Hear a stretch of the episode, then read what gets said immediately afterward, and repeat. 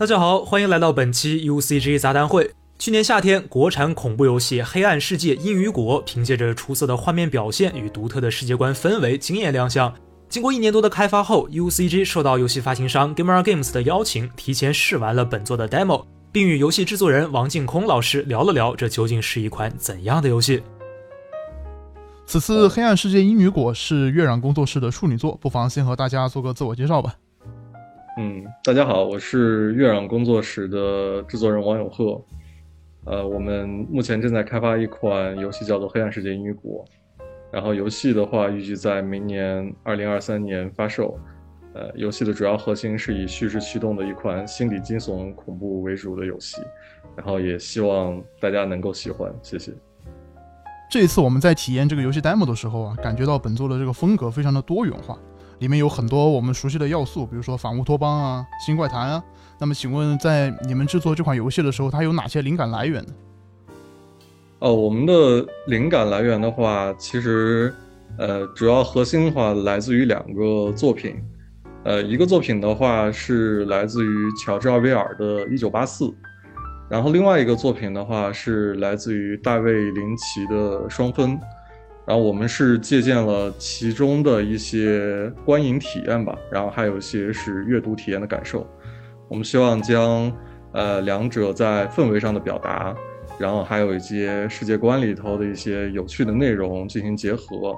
然后希望玩家可以在我们的游戏当中体验到呃我们去创造的一些一些内容。那这两个的话，就其实是我们在立项阶段的时候。呃，进行一开始的时候，包括美术啊，然后包括氛围的一些一一些定义。哎，其实我们在玩的时候，我也感受到了很明显的这个一九八四的风格。比如说，我们能看见那个真理部经典啊改报纸的那个东西。那么，我们在这个游戏里面会针对这些题材，就是参考的这些灵感来源，会做出怎样的改编呢？呃，其实主要还是以。呃，体验感受为主吧，因为我们的呃策划小伙伴在设计游戏的玩法内容的时候，我们主要还是想，呃，在整个的玩法下面都是由叙事所驱动的，所以当玩家在玩这个游戏的时候，他不管进行的呃解谜也好，还有游戏的体验也好，都是最终会回归到叙事本身。呃，例如例如说您前面说到的那个，呃，像盖章的那一段，其实是因为。呃，你扮演的那个角色，他其实是，呃，在进行这样的一个长线的工作，然后这个长线的工作会，呃，让他的情绪非常的焦躁，然后非常的难耐，然后他每天都要持续的做这种机械性的工作，所以包括在玩的过程当中，会有一些，呃，对于他来说是可以调剂他的，呃，身体的状况，然后类似于我们创造的那个可以喝的饮料。但实际上，那个饮料又带来一些副作用，所以当玩家在这样的一个过程当中，他游玩过后，他可能会有一些自我的感受，就这个感受，他可能会回归到自己的现实状况，比如他会想到他，呃，平时的工作可能也是这个样子，呃，例如说他平时要处理很多同样的事件，然后他非常的无奈，然后他必须要去喝咖啡，所以我们其实是想把游戏当中的一些。呃，体验跟感受做做夸张一些，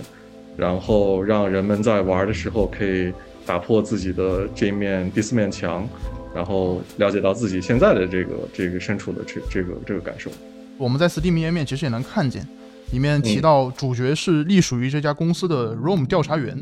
那么，能否向大家介绍一下这个组织呢？嗯，利维坦公司的话，它其实是。呃，在我们的设定当中，它是一家科研机构，然后它是一个科技公司，但是因为它来到这个座城市了之后，它给这座城市带来了很大的呃建设性的投入，包括一些在经济上，然后包括在一些社会安全管理上面，呃，以及一些各种嗯能够让这个国家或者说这座城市能够。呃，运营或者说是能够让人们获得更多的资源，所以他慢慢的就掌控了这个城市，然后同时他为了确定他在这座城市的一些呃地位吧，所以呃有很多类似于像我们扮演的这个角色叫 Room 干员，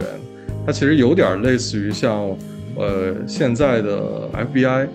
我们设定的利维坦它还有一个下属机构叫做呃思想局，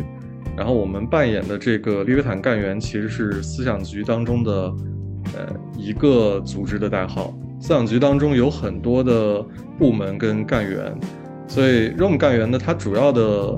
呃从事的事情呢，其实就是进行这件这个游戏的主要的核心玩法跟核心内容，就是呃潜入别人的大脑，然后看寻记忆。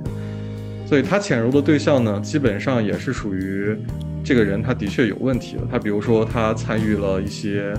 呃危害公众的事件。呃，类似于像，呃，他偷取了研究院或者是某个机构的秘密研究设备，或者说是他危害到了某些人的生命，呃，这些很坏的人，然后如何可以快速的知道说他过去干了些什么事情，然后他做了一些什么事情的话，，Room 干员他需要去进入他们的脑子当中，呃，看到这些东西的真相。然后进行调查，然后进行收集证据，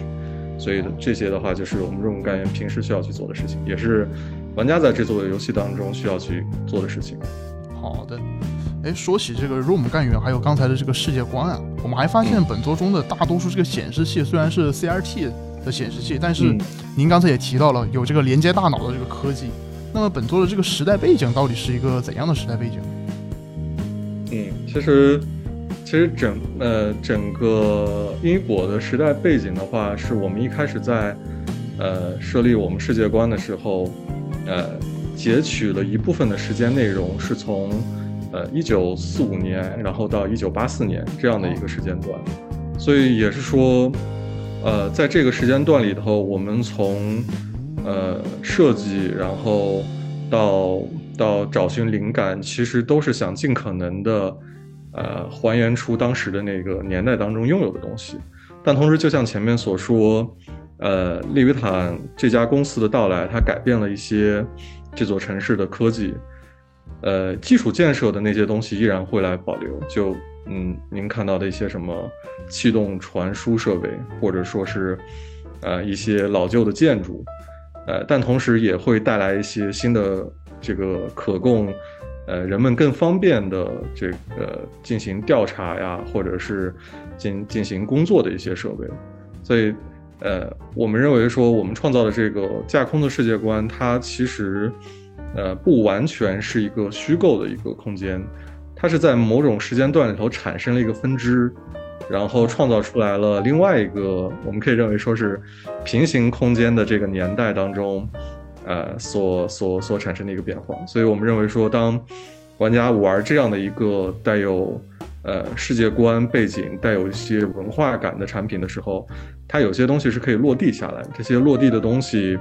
它可以认为说玩起来不会觉得那么的空，或者说是那么的假。呃，会有一些呃过去的记忆可以回溯过来，就它可能。呃，从他的课本当中或者影视剧当中，有一些东西可以落脚，呃，但同时有一些东西是属于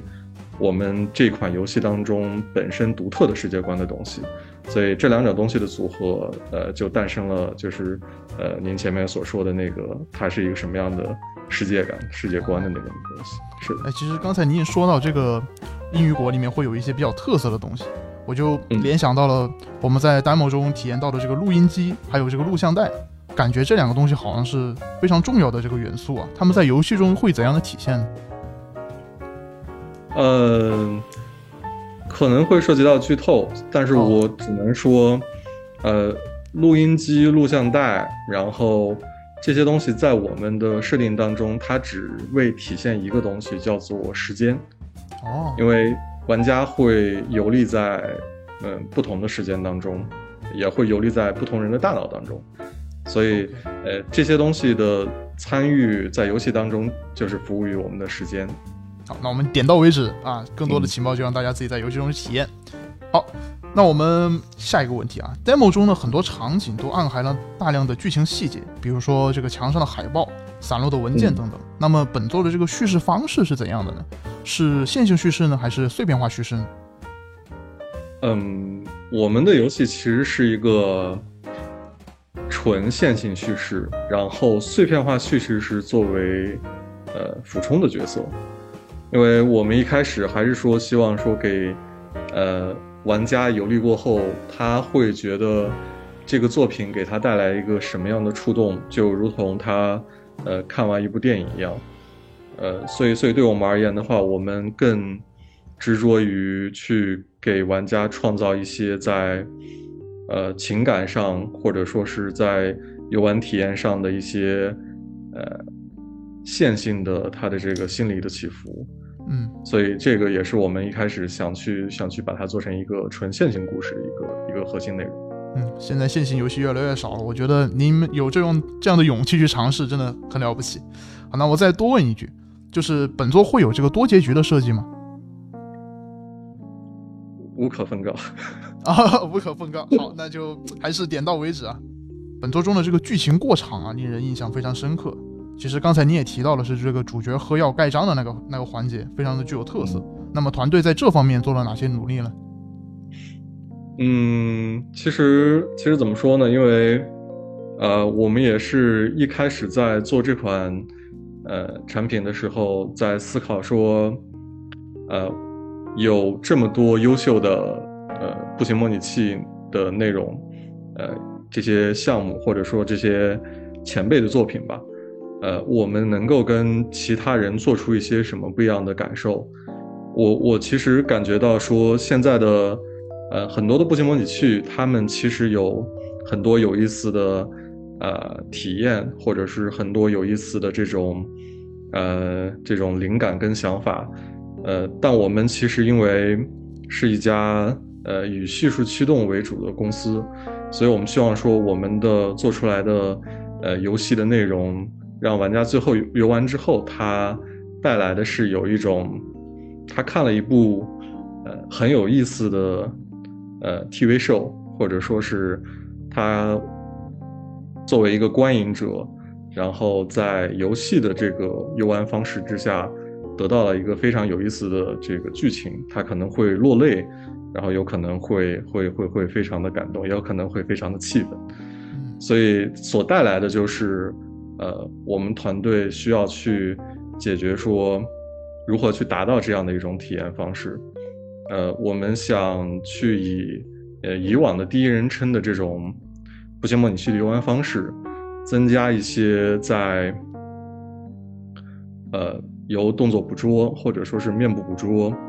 呃，这样的一些呃，我们叫做 sequence，对，或者说是这种过场动画的这种表现，让玩家能够感受到说他在玩这个游戏的时候，一开始的基调就会有一种是边玩边看的这种感受。因为步行模拟器它本身呃不会有特别多的呃 gameplay 的内容，它不像一个射击游戏或者是动作游戏，所以呃带动情绪。然后带动故事，呃，我们把它就放在了我们的一些呃过场动画里头，包括一些 gameplay 的交互，呃，比如说像盖章，它其实是有一个手部动作，包括呃，当玩家去将那个章子按到印泥山上，嗯，按到印泥上面，印泥其实会被塌陷，然后那个当章子放在纸上。盖三次之后，其实你会发现那个纸上的章会越来越淡。呃，我们其实也是想用一些这种细节的东西，呃，让玩家在体验的时候会觉得说有一种真实感，或者说是他会觉得很舒服。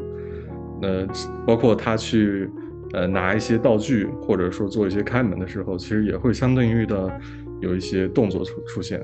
所以这些的话，是我们尽可能想去在。这个项目当中去给玩家带来一些呃有意思的体验吧。对，其实您刚刚提到了很多这个游戏相关的细节啊。那么这里还得提一下，demo 令我印象很深的就是我们这次《黑暗世界：阴雨果》的画面表现非常的亮眼，既有这个精致的建模，还有贴图，也有非常独特的美术风格，令人印象深刻。那么请问团队是如何实现的呢？嗯，这个其实要归功于我们团队的这些小伙伴吧。呃，因为其实，呃，一开始在创立这个工作室的时候，呃，到现在，其实我们团队里头大部分的小伙伴都是，呃，要不然跟我以前是同事，呃，要不然就是一些呃以前在公司里头从未碰面，但是大家其实都工作过的小伙伴。所以，所以团队本身的呃组成也是因为呃这些人员他们之前呃也为呃游戏行业，例如说像少部分的人曾经参过 PS 三时代的游戏的开发，呃，大部分人其实都会有在。呃，PS 四跟 Xbox One 的这种游戏项目的开发经验，所以当大家聚在一起的时候，呃，我们产生了一些有意思的这种想法跟点子，也是因为呃，大家契合跟喜欢的东西又非常相同。比如说，我们会每周五的时候会看电影，会看一些恐怖电影，也会看一些很很奇奇怪怪的能够带来灵感的东西。然后这些东西可以让我们所有人在，呃，制作跟生产的过程当中，会高度统一化，呃，最终可以让这个项目带来一些，呃，好的临场感跟美术美术的表现，呃，但就目前来讲的话，因为我们认为说，呃，每个项目的开发周期跟时间是不一样的，对于现在的这款英语果的项目来讲的话，它其实不是。呃，这个工作室或者说不是我们目前的开发的一个上限，它是目前我们觉得说是可以，呃，开发下来是对于初创团队来说比较，呃，跑经验跟呃不是特别困难的一款项目，呃，所以也是也是在开发过程当中，呃，大家呃不用非常的高度紧张，所以也是很轻松的开发之下，呃，为玩家们创造一些很有意思的画面内容。哎，其实您刚才提到了你们会看一些很有意思的东西啊，那就不得不让我想到了 demo 中出现的一个很少见的要素，就是这个模拟恐怖要素。就是在喝药盖章的时候，我们会看到屏幕上会出现模拟恐怖的桥段。那么为什么团队这次会采用这种风格呢？嗯，呃，其实呃一开始在做您呃玩的那段内容的时候，它其实是属于一个我们设计的脑内空间的一部分流程。然后，呃，我们在一开始设计的时候，其实，呃，当您后面如果去玩我们整个游戏的时候，你会发现，每一对，嗯，每一段脑内空间的内容其实都不一样。那这一段脑内的空间的内容的感受，会有点像，呃，dream car，就是有一个名词叫 dream car，梦河吗？其实对，梦河，对，是的，我们其实是参考了。呃，一些梦河的这种元素存在，它会把呃虚跟实的东西进行一个融合，但同时你又会觉得你待在那个空间当中，哪怕开着暖色的灯光，但依然感觉十分的孤独跟诡异感。嗯，是的，呃，是的，所以这个就是在一开始策划跟呃我们的美术小伙伴所定下来的目目标，然后也是。最终所产生了就是您玩的这一段 demo 的一个主要的核心的一个体验感，就是因为您扮演的那个角色，他其实，呃，是一个看起来像是一个文员工作者，呃，但是他同时又受到了一些，呃，来自于怪物的这种这种袭击，呃，他回想到他自己其实，呃，又有一些在工作上的不顺，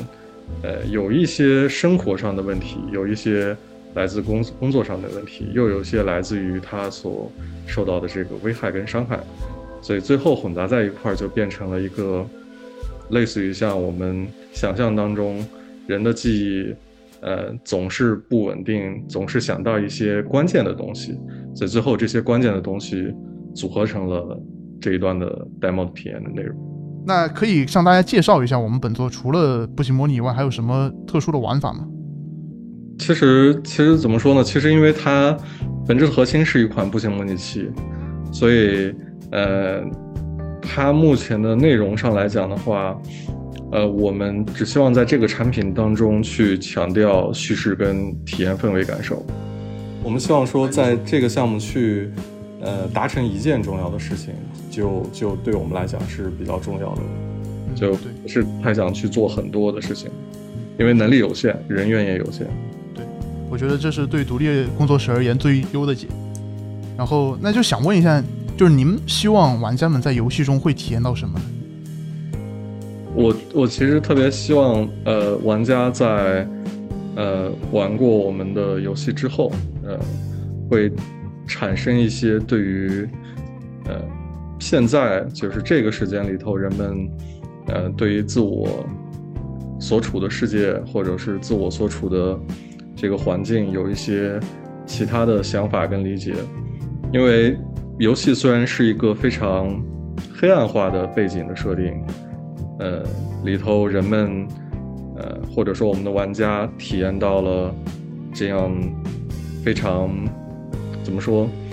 呃，你可能会碰到一些很邪恶的事情，你也可能会呃碰到一些很邪恶的人，但是你会发现说那些人其实并不彻彻底底都是坏人，他们有呃自己的一些。呃，内心所求，他们有自己的一些，呃，你无法知道的过去。所以，当你进入他的大脑了之后，你才能够看到更多的事情。呃，但现实世界当中，往往人们是没有办法去看到对方，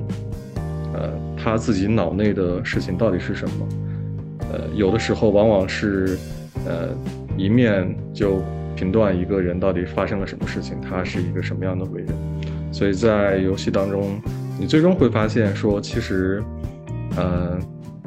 你所处的位置，或者说是你所认知到的事情，其实并没有这么的简单。然后你作为一个游戏玩家、游玩者去操控我们的主角，呃，但最后其实，呃，有的时候你会你会发现说，嗯，你觉得这个角色受到了什么伤害？呃，你不用对他进行一些，呃，心理上的安慰，因为他就是一个 AI 的一个角色，他是一个被你操控的角色。但实际上，最终你会发现，也许真正的那个角色就是你。呃，怎么说呢？反正，嗯，这是一个比较玄乎的说法，但是这个也是这个游戏最终的一个我们想达成的一个核心的一个感受吧。对，就是可不可以理解成希望玩家能和主角达成某种共识？然后达到最高的代入感。对，是的，是的。哦，对啊，非常期待我们玩到这个游戏之后的体验。比我语答的要明确。这就是我的任务啊，是为您总结陈词的。再想问一下，在开发过程中有没有遇到什么困难？嗯，在开发当中，呃，目前来讲的话，我觉得遇到的，呃，最大的困难的话，可能还是在于，呃。目前我们所遇到的疫情，这个是这个对于我们工作室来讲的话，可能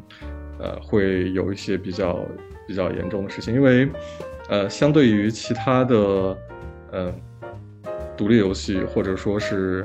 游戏产品来讲的话，呃疫情期间其实我们只要满足呃在家里头远程办公呃即可，但是因为我们游戏当中有大量的一些。呃，过场动画，然后还有一些动作捕捉，呃，面部表演，它都涉及到，呃，我们需要跟一些外部的团队进行配合，如我们的配音演员是老外，然后面部捕捉演员也是外国人，然后在疫情期间的话，我们基本上没有办法跟，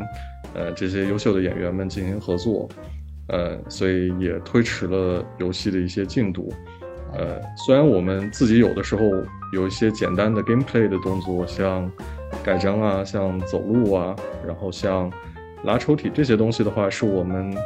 自己可以去完成的。呃，但是涉及到一些关键的剧情调度，然后一些呃需要四五个演员这样一起配合的。内容的时候，在工作室里头，可能从设备到空间都无办法满足，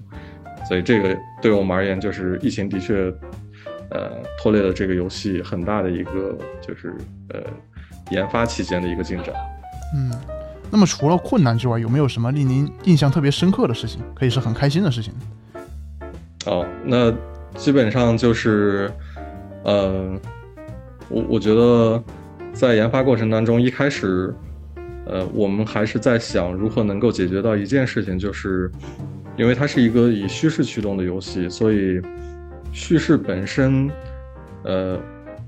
它其实是在我的脑海里头，因为我是本身也是一个编剧去做这个内容，但如何能够让每一个人来去知道，呃，我的想法，或者说是让他们慢慢都知道说这个游戏的一个感觉是一个什么样，那其实就是，呃，后面我我慢慢发现说每一次跟他们开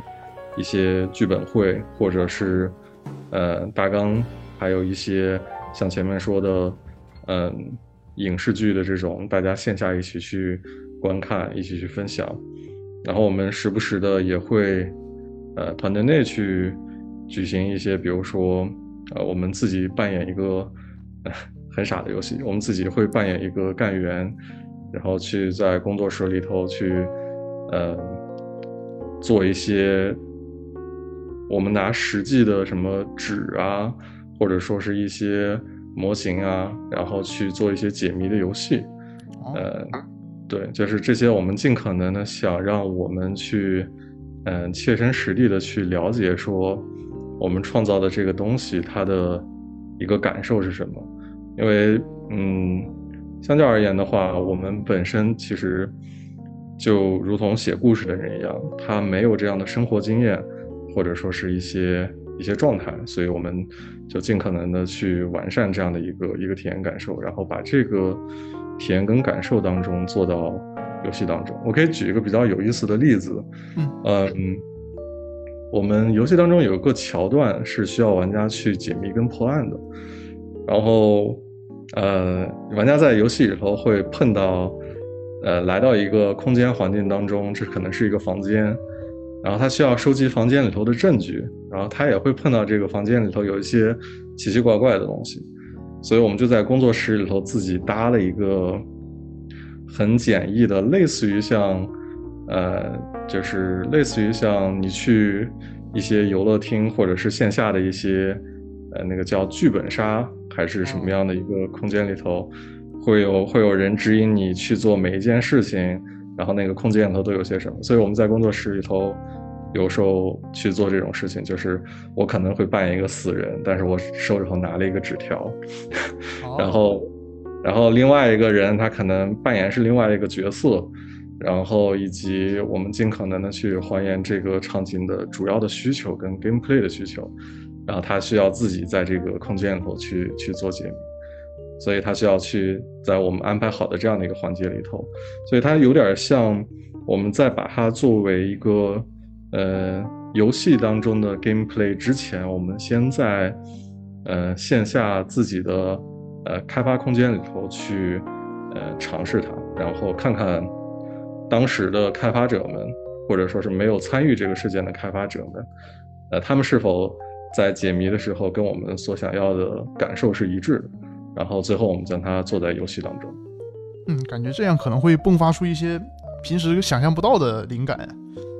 是是的，是的。那么还想问一下，就是这一次我们的发行方是我们很熟悉的 Gamer Games，那么你们为什么会选择 Gamer Games 作为你们的发行商？他们又为你们提供了怎样的帮助呢？嗯，Gamer Games 的话是我们目前大中华区的主要的发行商，然后它其实。呃，帮助我们了一些很多的事情，包括呃线下的活动，然后一些在 TGS 上的曝光和一些这些宣传性的一些内容。嗯，但选择 Gamera 其实这个其实怎么说，我我我其实跟团队的小伙伴看到了很多国内优秀的发行商，呃，但其实还是取决于我们的游戏是一款。呃，步行模拟器，然后加一些呃恐怖或者说是惊悚的一些内容。Gamera 在此之前的话，它其实是有过这种类型的项目发行经验，呃，所以在我们觉得说做过这样的事情的发行商，他们会有一个呃自己或者说是他们会有一个成熟的一种方式来去如何去。呃，传播这样的作品，然后给给到玩家，所以这个是我们呃选择 Gimra 的主要的核心原因，因为他之前也发行过像小强老师的烟火，呃，港鬼实录，然后还有纸人这样的产品，所以所以呃，相对而言的话，我们最后就选择了 Gamer。看来 Gamer Games 还是给你们很多的知识。那么在最后的最后啊，我们想问一下，你有什么想跟我们的玩家分享的吗？希望玩家可以期待期待《黑暗世界》阴雨果吧。这这个是这个是最想说的。有可能玩家玩到了之后会觉得说，呃，可能在之前从来没有玩过呃类似的游戏的这种这种体验。当然，在过程当中可能会有一些。呃，内容是你觉得熟知或者是熟悉的，你会想到一些我们借鉴的作品，或者说是我们参考的一些前辈的影子。